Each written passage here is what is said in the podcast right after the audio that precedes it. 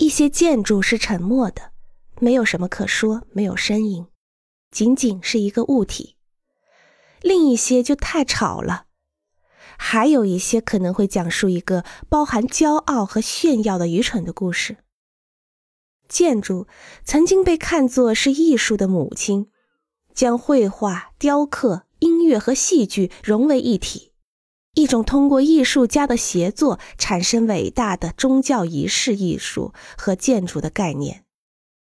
喜欢修饰的艺术建筑师曾经更多的被争议是艺术家，而不是今天的建筑师。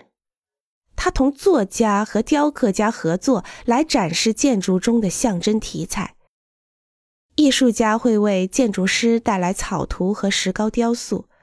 这些有可能会被建筑师所采用。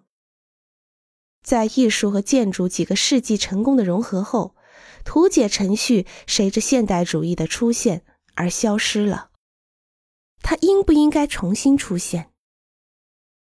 埃及、希腊、罗马和玛雅古代神话，还有那些中世纪文艺复兴时期、启蒙运动时期，甚至是二十世纪三十年代工业化时期的神话，